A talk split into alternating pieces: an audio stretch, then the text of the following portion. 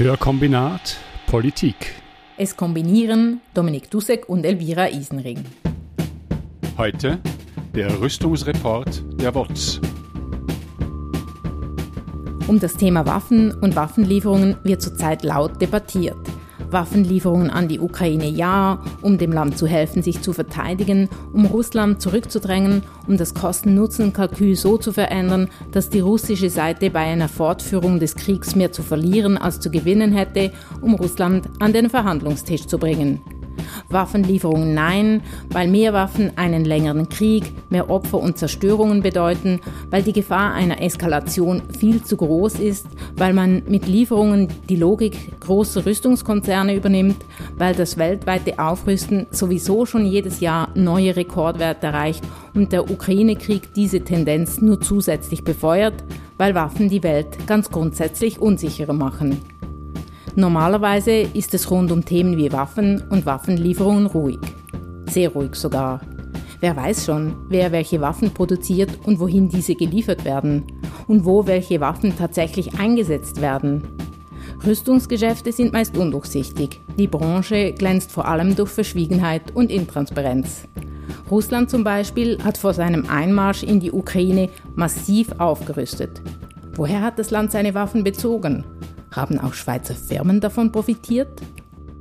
Ein Punkt, der uns oder der mir wichtig ist, ist, dass letztlich ähm, nicht nur äh, die Gesetze, nicht nur der Bund und nicht nur die Politik ähm, eine Verantwortung tragen, sondern auch die Firmen selbst. Die Firmen selbst kommen meines Erachtens viel zu gut weg, beziehungsweise werden eigentlich nie zur Verantwortung gezogen. Das ist WOTS-Journalist Jan Jirat. Er hat auch dieses Jahr zusammen mit Kaspar Surbel den Rüstungsreport verfasst. Vor Jahren hat sich die WOTS nämlich vorgenommen, etwas Licht in das obskure Rüstungsgeschäft zu bringen. Der lange Weg zu mehr Transparenz führte bis vors Bundesgericht. Die WOTS hat den Rechtsstreit gewonnen. Nun muss das SECO, das Staatssekretariat für Wirtschaft, jährlich eine Liste der Firmen herausgeben, die Kriegsmaterial exportieren. Aus diesen Daten ist der Rüstungsreport entstanden. Er wird jährlich aktualisiert. Die Online-Plattform findet ihr auf www.rüstungsreport.ch. Jan Jirat ist heute bei uns zu Gast. Dominik hat mit ihm gesprochen. Jan Jira, äh, die WOTS gibt äh, zum wiederholten Mal jetzt den Rüstungsreport heraus. Rüstungsreport der Schweiz mit den Daten des Jahres 2021 jetzt in dem Fall. Seit einiger Zeit baut sie auch so eine Website auf, wo man sich auf einer interaktiven Karte zum Beispiel schlau machen kann, von welchen Standorten in der Schweiz was exportiert wird. Es war nicht so leicht, diese Daten zu erhalten. Er musste bis vor das Bundesgericht. Das hat scheint mittlerweile über 10.000 Franken an Kosten verursacht. Als Ergebnis von diesem Gerichtsurteil und von eurer Arbeit, was sind denn die Daten, die jetzt transparent gemacht werden müssen und äh, was kann man da herauslesen aus diesen Daten?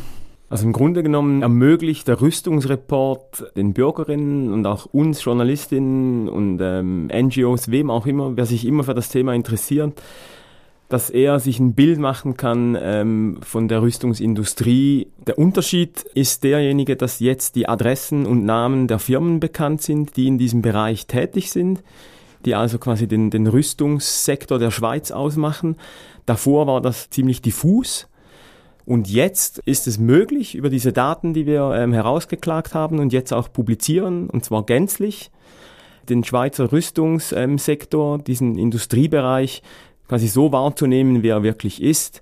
Und das hat zum Beispiel auch dafür gesorgt, dass man ähm, ein Narrativ, das sehr gerne gesetzt wird von der Industrie selbst, auch von, von der Politik, vom Bund, dass nämlich dieser Bereich sehr stark von KMUs geprägt und getragen wird, dieses Narrativ, das entspricht nicht der Wirklichkeit. Wenn, wenn man diese Daten anschaut und auch das Volumen, ähm, welche Firmen wie viel exportieren, dann merkt man, es gibt drei, eigentlich drei große Konzerne, die dominant sind, die den wesentlichen Teil der Rüstungsgüter, also vor allem auch sogenannten Kriegsmaterial, also das, das sind Güter, die dann wirklich im Krieg auch verwendet werden, das sind drei Konzerne, die da dominieren. Das ist äh, Rheinmetall, das ist eine, eine Tochterfirma des deutschen Rüstungskonzerns Rheinmetall in Oerlikon. Eine, eine Firma, die früher von Bürle gegründet wurde. Das ist Mowag, eben der Panzerhersteller aus dem Thurgau. Und RUAG. Wenn man sich jetzt diese Karte kurz anschaut, dann äh, es gibt diese drei großen Player, von denen du gerade gesprochen hast. Aber dann sieht man zum Beispiel, glaube im Raum Zürich sind es an die 20 Firmen, die man sich da anschauen kann. Im Raum Winterthur, Schaffhausen sind es mehr als 10, 10, 12, so etwas. Das heißt, vielleicht kannst du noch was sagen dazu, was denn alles als, als Rüstungsexporte verstanden wird, weil offensichtlich sind das ja nicht alles Firmen, die Panzer herstellen. Nein, genau. Das ist zum Beispiel auch etwas, das der Rüstungsexport eigentlich verdeutlicht, dass die Kontur des ähm, Rüstungsstandorts Schweiz ist eigentlich so, dass ganz wenige fertige Systeme, das sind eben, wie du gesagt hast, Panzer, Flugzeuge, fertige Produkte in dem Sinn, die dann direkt eingesetzt werden können. Davon ist in der Schweiz relativ ähm, wenig vorhanden. Eben Mowag, die Panzer herstellen, Pilatus, die Trainingsflugzeuge herstellen, eben Rheinmetall, die, die vor allem Flugabwehrsysteme äh, herstellen. Das sind fertige Produkte. Dann haben wir gemerkt, dass es eine wichtige, große Munitionssparte gibt. Also im Bereich der Munition ist die Schweiz ähm, auch global gesehen ein, ein, ein wichtiges ähm, Herstellerland. Aber äh, es ist vor allem so, dass der Anteil der Schweizer Rüstungsindustrie in einem globalen Kontext derjenige des Zulieferers ist. Also sie stellen vor allem Kleinstteile her, Motoren, teilweise auch hochtechnische, komplexe Teilbereiche, die nötig sind, um Waffensysteme herzustellen. Jetzt gerade sind wir an einer Recherche über Werkzeugmaschinen, also, also die Schweiz als, als ähm, wichtiger Standort für ähm, Maschinenbau, für Werkzeugmaschinen.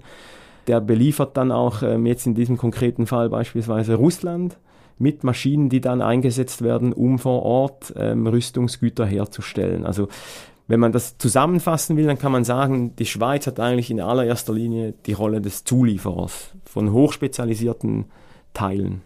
Zu Russland werden wir gleich noch kommen, aber nochmal zu diesen Datensammlungen, die ihr betreibt. Äh, wenn ich recht verstehe, ist das durch das Gerichtsurteil für euch auf jeden Fall einfacher geworden. Ist es schon einfach genug geworden? Ist, herrscht schon genug Transparenz? Nein, das würde ich nicht ähm, behaupten. Also Transparenz wäre dann vorhanden, wenn klar ist, wohin dass die einzelnen Güter dann letztlich auch ähm, gehen. Das sieht man jetzt gerade ähm, an der aktuellen Recherche mit Russland, dass ähm, diese Exporte das läuft so ab, dass entscheidend ist quasi der Charakter des Guts, das exportiert wird. Also man hat eben eine Werkzeugmaschine zum Beispiel. Diese Werkzeugmaschine von der Konzeption her kann so verwendet werden, dass sie für die zivile Produktion, aber auch für die militärische Produktion verwendet werden kann.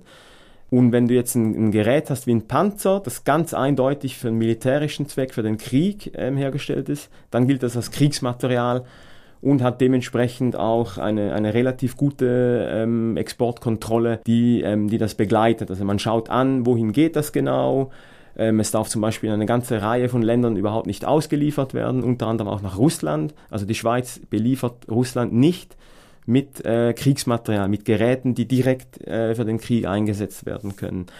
Aber bei den Werkzeugmaschinen, wenn die Konfiguration so ist, dass die zum Beispiel nicht einmal die Kriterien erfüllt, dass es als Dual-Use-Gut gilt, also als Gut, das sowohl zivil wie auch militärisch eingesetzt werden kann, kann es absolut ohne Kontrolle ausgeliefert werden. Und was dann in Russland passiert, darüber hat dann die Schweiz absolut keine Kontrolle mehr. Und, und man muss auch immer ein bisschen aufpassen mit den Begriffen, deshalb sprechen wir eigentlich mittlerweile von Rüstungsgütern und nicht von Waffen. Bei den ähm, Zuliefererteilen, bei den Werkzeugmaschinen, bei den Kleinstteilen, auch im Bereich der Überwachungstechnologie übrigens, da spielt die Schweiz eine, eine zentrale Rolle und da hapert es ähm, ehrlich gesagt gründlich an der Kontrolle. Fassen wir kurz zusammen. Die Aus- und Durchfuhr sowie die Übertragung von Produktionslizenzen von Kriegsmaterial ist bewilligungspflichtig. So schreibt es das Kriegsmaterialgesetz vor. Bei der Bewilligung haben sich die Behörden, sprich das SECO, an völkerrechtliche Bestimmungen, internationale Verpflichtungen sowie an die außenpolitischen Grundsätze der Schweiz zu halten. Eigentlich beginnt es schon hier etwas schwammig zu werden, denn was sind zum Beispiel die außenpolitischen Grundsätze der Schweiz? Aufschluss darüber soll die Kriegsmaterialverordnung geben, die ein paar Kriterien auflistet. Die XOA, die Gruppe Schweiz ohne Armee, bemängelte einst, dass gar nicht klar sei, ob eine Ausfuhr nicht getätigt werden darf, wenn einzelne Kriterien nicht erfüllt sind. Die Kriegsmaterialverordnung regelt auch, wann eine Ausfuhr nicht bewilligt wird. Wenn das Bestimmungsland in einen internen oder international bewaffneten Konflikt verwickelt ist oder wenn Menschenrechte systematisch und schwerwiegend verletzt werden oder ein hohes Risiko besteht, dass das auszuführende Kriegsmaterial gegen die Zivilbevölkerung eingesetzt wird oder ein hohes Risiko besteht, dass das auszuführende Kriegsmaterial an einen unerwünschten Endempfänger weitergegeben wird. Waffen nach Amerika zu liefern war bislang aber nie ein Problem. Die von Amerika geführten Kriege galten seit 9-11 sowieso als Akt der Selbstverteidigung. Kriegsmaterialexporte nach Saudi-Arabien sind zwar wegen des Jemen-Konflikts eingeschränkt, Ersatzteile und Munition für Flugabwehrsysteme wurden trotzdem geliefert. Halten wir fest, es gibt einen Auslegungsspielraum. Noch schwammiger werden Kontrollbestimmungen bei Gütern, die zwar militärisch genutzt werden, aber nicht in Kampfhandlungen, sogenannte besondere militärische Güter. Darunter fallen zum Beispiel Trainingsflugzeuge, Flugsimulatoren, Schutzwesten oder Nachtsichtgeräte. Auch die Ausfuhr von sogenannten Dual-Use-Gütern wird nicht besonders streng kontrolliert. Oder eben gar nicht. Ja, du hast diese Dual-Use-Güter schon angesprochen. Das ist ja, glaube ich, ein Schwerpunkt des, des neuen Rüstungsreports, der Export von solchen Gütern nach Russland. Hat dieser Export jetzt der, für die Schweiz Tradition und mit welchen Argumenten kommen denn Leute, die sagen, ja, es ist richtig, äh, zum Beispiel so Werkzeugmaschinen nach Russland zu verkaufen, jetzt auch, wo man das schon auch schon vor dem Krieg gewusst hat, dass das mindestens eine problematische Regierungsform ist in Russland? Das ist ein sehr guter Punkt, der eigentlich auch aufzeigt, wie das Ganze funktioniert. Letztlich ist nämlich das SECO, also das Staatssekretariat für Wirtschaft, verantwortlich auch für die Rüstungskontrolle. Zugleich hat das SECO natürlich ähm, die Rolle auch als Vertreter der Schweiz für die Industrie gute Bedingungen zu schaffen. Und im Falle von Russland ist es sehr interessant, dass die ähm, Maschinenbauindustrie, die sehr gut vernetzt ist, auch politisch, allen voran ähm, in den Reihen der FDP, nach der Annexion der Krim gesagt hat, Russland ist für uns ein total wichtiger Markt. Und in Russland ist es so, dass ganz viele äh, Mischbetriebe tätig sind. Das heißt, das sind Betriebe, die sowohl militärisch wie auch im zivilen Bereich ähm, Güter produzieren. Die Politik, allen voran Karin Keller-Sutter, damals noch als Ständerätin, und ähm, der Rüstungsbundesrat Johann Schneider-Ammann, der ja auch aus der Maschinenbauindustrie kommt, die haben dann äh, quasi wie veranlasst, dass Exporte nach Russland von Werkzeugmaschinen für Mischkonzerne problemlos möglich sind und bewilligt werden müssen. Das muss man sich mal vorstellen. Das war nach der Annexion der Krim. Das war, ähm, nachdem völlig klar war, dass Russland im Syrienkrieg auch als Aggressor auftritt. Die haben Aleppo in, in Schutt und Boden bombardiert. In dem Moment entscheidet quasi die Politik, dass die Rahmenbedingungen so gesetzt werden müssen, dass Werkzeugmaschinen an russische Mischkonzerne ausgeliefert werden können, die auch militärische Güter herstellen. Das ist für mich so ein klassisches Beispiel von ähm, Lobbying, dass du halt eine Industrie, die sehr gut vernetzt ist, die übrigens aber auch gar nicht so enorm wichtig ist, volkswirtschaftlich gesehen, es tatsächlich schafft, ihre Güter an problematische ähm, Abnehmer in Russland ähm, zu liefern und dass das dann auch so verkauft wird. Ähm, es gibt Präsentationen, die man findet von Industrietagen. Es ist zwingend nötig, dass die Schweiz da drin bleibt, weil wenn sie einmal einen Auftrag verliert, dann kommen andere. Im konkreten Fall war es dann Südkorea. Dann sind diese Aufträge futsch. Es geht darum, Arbeitsplätze im Werkplatz Schweiz zu sichern. Das ist eigentlich die Argumentation, die wir ja alle ähm, sehr gut kennen. Und jetzt in dem Fall ähm, ist es jetzt halt so, 2022, dass das sich ähm, als fataler ähm, Entscheid, fataler politischer Entscheid erwiesen hat. Ich finde, diese Geschichte zeigt auch sehr gut auf, dass man eigentlich oft auf den Falschen einhaut, nämlich auf das SECO. Die sind zuständig für die Kontrollen. Dann wirft man denen vor, eure Kontrollen sind viel zu lasch. Letztlich ist es der Bund, letztlich ist es der Bundesrat, das Parlament, das die Gesetze verabschiedet. Der Bundesrat ist das ähm, Organ, das dafür sorgt, dass diese Gesetze auch so angewendet werden, wie es eben äh, sie dann es für richtig halten. Und in dem Fall muss man wirklich von einem politischen Versagen ähm, reden, dass die der Werkzeugmaschinenindustrie diese Exporte ermöglicht haben. Nun ist es aber nicht mehr so, dass äh, jetzt im Jahr 2022 äh, solche Dual-Use-Güter nach Russland geliefert werden dürfen. Aber wenn ich da richtig informiert bin, hat das die Schweiz nicht selber geschafft oder selber verfügt, sondern ist das nur so, weil sich die Schweiz den Boykottmaßnahmen der EU angeschlossen hat. Heißt das denn, dass die Waffenlobby in der Schweiz stärker ist als in vergleichbaren europäischen Ländern? Waren die Bestrebungen gar nicht da oder zu wenig stark, bevor man sich diesen Boykottmaßnahmen angeschlossen hat und schon nach Ausbruch des Krieges diese Dual-Use-Güter nicht mehr auszuführen? Zunächst einmal glaube ich nicht, dass die Schweiz ein Sonderfall ist. Auch in Deutschland ist es zum Beispiel so, dass das Wirtschaftsdepartement zuständig ist für diese Industrie und auch zuständig ist für die Kontrollen. Und jetzt im Falle von Russland, den wir vorher äh, beschrieben haben, sieht man sehr gut, zu was dieser Zielkonflikt eigentlich führen kann. Dafür hat man die Augen verschlossen, weil der Markt eigentlich als zu wichtig galt. Und erst jetzt wo ähm, nach dem 4. März 2022 eben diese Sanktionen der EU und der USA übernommen worden sind, hat man eigentlich endlich eine Kontrolle, ist man an dem Punkt, wo man weiß und wo man auch sagt, auch Werkzeugmaschinen werden nicht mehr nach Russland exportiert. Es ist ein kriegstreibendes Land. Wir können nicht garantieren, dass diese Maschinen nicht für die Produktion von Rüstungsgütern eingesetzt äh, werden können. Für mich ist das wie so der, der Hauptcharakter ähm, in diesem ganzen Komplex, dass man wirtschaftliche Interessen hat und ähm, dem gegenüber gibt es ethische, gibt es gesetzliche Punkte. Und bisher hat man eigentlich verlässlich immer wirtschaftliche Interessen höher gesetzt als, als alles andere. Das fliegt jetzt ähm, in dem konkreten Fall der Schweiz zu, um die Ohren, finde ich. Also wir haben gehört, dass auch nach der Annexion der Krim 2014 weiter fröhlich exportiert wurde. Wie wurde denn von der Schweiz in die Ukraine exportiert in dem Zeitraum und heute? Man hat ähm, nach der Annexion der Krim Exporte in die Ukraine sehr stark ähm, runtergefahren bzw. mehr oder weniger ausgesetzt. Auch vor dem Hintergrund, dass da ein Konflikt fortbestand und dass man ganz klar, ähm, wie auch gesagt hat, das ist uns zu gefährlich. Also dass man jetzt quasi Rüstungsgüter in die Ukraine ähm, exportieren würde. Das, man hat da eine Verordnung gemacht, die das wie ähm, für das SECO, also für das zuständige Kontrollorgan, ermöglicht hat, dass diese Exporte ähm, ablehnen müssen und können. Also, war, war das, waren da die Bestimmungen unterschiedlich, was die Ukraine und was Russland betrifft? Es gibt einen wesentlichen Unterschied ähm, in, in der Hinsicht, dass die Ukraine in vier sogenannten international harmonisierten Rüstungsexportregimes ähm, drin ist und Russland nur in drei. Weil die Ukraine in diesen vier Regimes dabei ist, können gewisse Güter, vor 2014 konnten diese Güter ähm, über eine sogenannte Generalausfuhrbewilligung ohne Kontrolle in die Ukraine geliefert werden.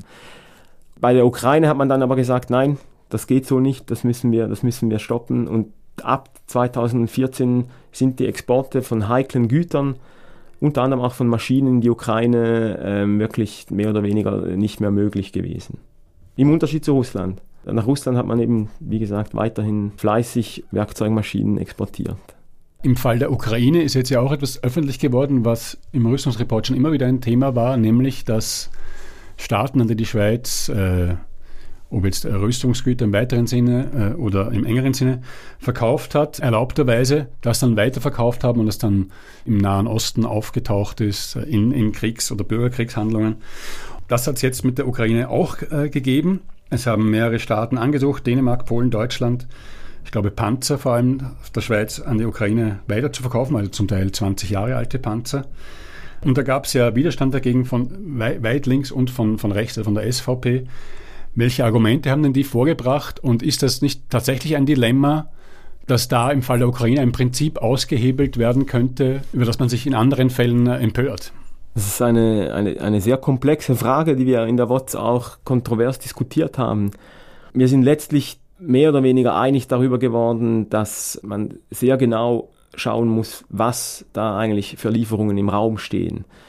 Kann die Schweiz oder Schweizer Güter, Schweizer Rüstungsgüter, können die einen, einen wesentlichen Bestandteil zur Verteidigung der Ukraine beitragen? Handelt es sich da um Produkte und um Güter, die nötig sind, dass sich die Ukraine selbst verteidigen kann?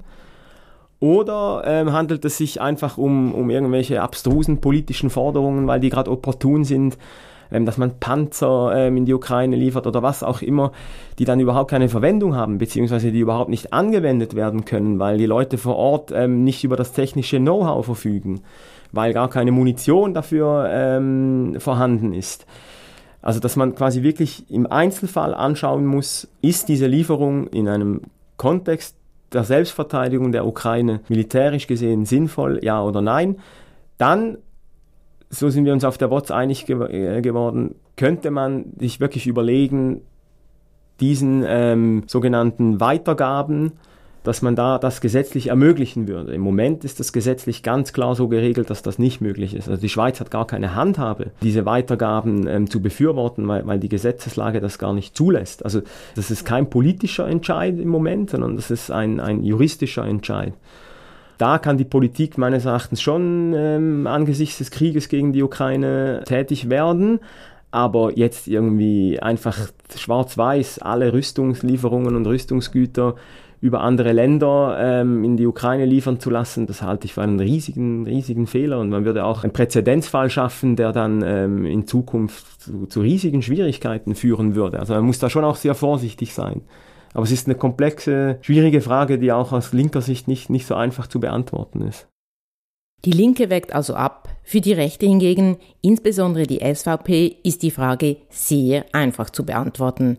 Sie lehnt eine Bewilligung aus Neutralitätsgründen ab. Wenn man Waffen in die Ukraine liefert, müsse man eigentlich, um neutral zu bleiben, auch Waffen nach Russland liefern. So SVP-Nationalrat Roland Rino Büchel in der Rundschau Anfangs Juni. Eine etwas irritierende Sichtweise auf die Neutralität. Die Schweizer Neutralität ist keine Gesinnungsneutralität, formulierte die Politologin Annalena Müller in der Sternstunde Philosophie. Was Neutralität sei, müsse immer wieder neu verhandelt werden. Über die Neutralität gibt es viel zu sagen und wird es weiterhin viel zu sagen geben. Wie der Bundesrat die Neutralität zeitgemäß auslegt, werden wir Ende August erfahren, wenn er seinen aktualisierten Neutralitätsbericht herausgibt. Garantiert unzeitgemäß ist hingegen die Vorstellung der SVP der integralen Neutralität. Diese will sie per Volksinitiative in der Bundesverfassung verankern. Die Partei hängt einem völlig veralteten und verklärten Bild einer bewaffneten Neutralität nach. Also bei der SVP, das, das ist pure Ideologie. Das hat auch nichts mit der Realität zu tun. Die, die SVP behauptet standhaft, dass die Schweiz in dem Sinne eigenständig, autark sich auf einer militärischen Ebene behaupten und verantworten muss. Das ist absurd. Das ist auch eine Erkenntnis aus dem Rüstungsreport, aus diesen Daten, dass die Schweizer Rüstungsindustrie in keinster Weise unabhängig oder, oder, oder selbstständig die Schweiz ähm, mit Rüstungsgütern beliefern und ausrüsten kann. Das ist völlig jenseits. Also die SVP spielt in der sicherheitspolitischen Debatte eigentlich absolut keine Rolle, weil die ideologisch geblendet sich überhaupt nicht mit der Realität auseinandersetzen, sondern von was ausgehen, das gar nicht besteht. Wir haben, also wir vom Herkommunat haben so ein, ein Video gefunden, äh, wo die Schweizer Armee ihre Bestrebungen äh, zur Aufrüstung oder zur, zur mehr Mittelbeschaffung damit untermauert, dass man ja sieht, was einem äh, kleinen Land passieren kann, also weil die Ukraine ist gar nicht so ein kleines Land, aber vielleicht Russland natürlich schon. Und dass jetzt auch die Schweiz wieder äh, für sich mehr Waffen, mehr Abwehrbereitschaft zeigen muss, dass da natürlich auch investiert werden muss. Wird dieser Krieg gegen die Ukraine als Argument auch zur Aufrüstung in der Schweiz äh, benutzt? Ja, auf jeden Fall. Das hat man ja auch gesehen daran, dass das Parlament eine, eine massive Budgeterhöhung beschlossen hat. Absurderweise ohne einen Plan dafür zu haben. Meines Erachtens war dieser Entschluss auch sehr typisch für ähm, die politische Diskussion rund um, um das Thema Aufrüstung, rund um das Thema Sicherheit. Es ist nämlich so, dass äh, unseres Erachtens ähm, eigentlich keine wirkliche sicherheitspolitische Idee für die Schweiz in einem globalen Kontext besteht. Man weiß gar nicht, was die Schweiz eigentlich für eine Rolle hat. Ähm, sind wir jetzt ein neutrales Land, das vermitteln soll? Sind wir jetzt ein, ein verlängerter ähm, Bestandteil der NATO? Was wollen wir eigentlich? Müssen wir uns autonom aufrüsten, wie das die SVP fordert, was völlig absurd ist? Könnte man nicht auch sagen, wir machen ähnlich wie Costa Rica zum Beispiel einfach gar nichts. Unsere Rolle ist die, dass wir vermitteln können, dass wir in dem Sinn uns als wirklich neutrales Land verstehen und dementsprechend ähm, auch ausgehend davon, dass wir ähm, mittendrin in einem von NATO-Ländern umgebenen ähm, Region sind. Also all diese Bedrohungsszenarien, das ist absolut absurd. Das ist eigentlich ein, eine Frechheit, dass überhaupt ähm, solche Narrative gesetzt werden, dass quasi wie die Russen mehr oder weniger schon vor St. Margareten stehen. Also rund um uns herum sind NATO-Länder. Ich meine, die haben ganz andere ähm, Möglichkeiten, sich militärisch zur Wehr zu setzen, wenn, wenn man zum Beispiel mal vergleicht, über welche Mittel, über welche Infrastruktur, über welche Waffensysteme die NATO verfügt und Russland, das ist wie wenn der FC Winterthur in, in, in der Champions League plötzlich äh, mitspielen würde. Das ist eigentlich wirklich überhaupt nicht irgendwie wie in, in einer Relation zu setzen und dass dann ähm, eben offenbar dieser, dieser Armeeangehörige irgendwie mit einem solchen Narrativ daherkommt, das ist leider logisch und, und wir leben auch in einer äh, seit un unfassbar langer Zeit militarisierten Welt. Also das Militär, Waffen, Gewalt ist immer die Lösung.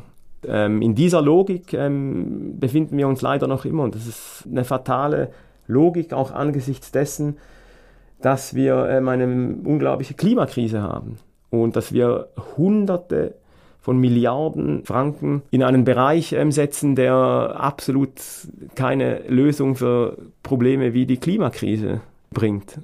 Die grüne Politikerin Mariona Schlatter ähm, hat genau diese Frage gestellt, ist es sinnvoll, dieses Geld angesichts der Klimakrise, angesichts der Corona-Pandemie wirklich in die Armee äh, reinzubringen? Sie ist massakriert worden, mehr oder weniger. Also die, die Voten, die da kamen, vor allem von den Männern, waren herablassend, die waren entwürdigend. Also es war, das Niveau der Debatte ist, ist, ist wirklich beschämend. Nicht nur in der Schweiz sind im Jahr 2022 Rüstungsbudgets erhöht worden, sondern äh, in vielen Ländern, zum Beispiel auch in Deutschland berühmterweise, diese 100 Milliarden auf fünf Jahre. Kannst du da sagen, erhofft sich da, da gibt es ja eine Aufbruchstimmung in der Schweizer Rüstungsindustrie, weil man dann natürlich vielleicht davon ausgehen kann, dass äh, gute Aufträge reinkommen werden? Ja, auf jeden Fall. Also ich war ähm, im Frühsommer an einer Veranstaltung in Dübendorf von der äh, Maschinenindustrie. Man darf das natürlich nicht ähm, mit einem lachenden Gesicht sagen, yeah, es ist Krieg und ähm, das ist gut für uns. Aber doch relativ unverhohlen war da ähm, gute Laune spürbar. Für die Auftragsbücher ist das natürlich gut. Also das, das ist ja leider das Tragische daran, dass ganz viele Firmen, gerade auch Firmen im Rüstungsbereich, nicht nur, man sieht das jetzt bei den Erdölkonzernen, ähm, was die für Gewinne einfahren. Es gibt leider Akteure, die von einem Krieg profitieren, die davon profitieren, dass ähm, die Staaten aufrüsten. Und die Rüstungsindustrie gehört da natürlich dazu. Also man darf es nicht öffentlich zeigen, das ist nicht mehr möglich. Aber es ist völlig klar, dass für die Industrie ähm, läuft es gut. Volle Auftragsbücher, steigende Aktienkurse, der Rüstungsbranche stehen boomende Jahre bevor. Und ob schon die Rüstungsindustrie eindeutig zu den Kriegsprofiteuren gehört, ist ihr Image so gut wie schon lange nicht mehr. Ganz unabhängig davon, ob ihre Produkte der Ukraine nun helfen oder nicht ganz unabhängig auch davon, ob ihre Produkte erst zu dieser ganzen Zerstörung, dem Elend und Sterben in der Ukraine und anderswo geführt haben. Die vom SECO veröffentlichten Zahlen zeigen, die Schweiz hat im ersten Halbjahr 2022 Kriegsmaterial für rund 517 Millionen Franken exportiert. Ein Rekordwert. Die wichtigsten Abnehmerländer Katar, Dänemark, Saudi-Arabien, Deutschland und Botswana. Die größte Lieferung ging nach Katar. Dort steht ja auch bald ein großer Event an. Jetzt muss ich aufpassen, dass ich meine Wut kontrollieren kann, weil gerade das Beispiel Katar ist, also ich bin ja ein großer Fußballfan und jetzt kommt Katar und sagt, um quasi die Sicherheit dieses Turniers ähm, sicherstellen zu können, brauchen wir ähm, Schweizer Flugabwehrsysteme. Dafür kommt nur eine Firma in Frage, das ist die Rheinmetall ähm, Air Defense aus Oerlikon. Also quasi eine Fußball-WM ist der Aufrüstungsmotor, der Treiber der Aufrüstung eines problematischen, menschenrechtlich gesehen, Staates ähm, in einer konfliktbeladenen Region. Für mich ist das wie so fasst das den Zustand dieser Welt zusammen. Es ist so verrückt, es läuft so falsch, dass man eigentlich, ich weiß gar nicht, was man da machen kann, aber ich bin derart wütend geworden, als ich, als ich das ähm, gelesen habe. Die Gelegenheiten für satte Einnahmen der Schweizer Rüstungskonzerne sind 2022 also zahlreicher als auch schon. Mit dem Rüstungsreport sorgt die WOTS dafür, dass man zumindest genauer weiß, wo diese Firmen sitzen und was sie herstellen um ihnen vielleicht zukünftig mehr auf die Finger klopfen zu können. Hörkombinat Politik, Es kombinierten Elvira Isenring und Dominik Dussek.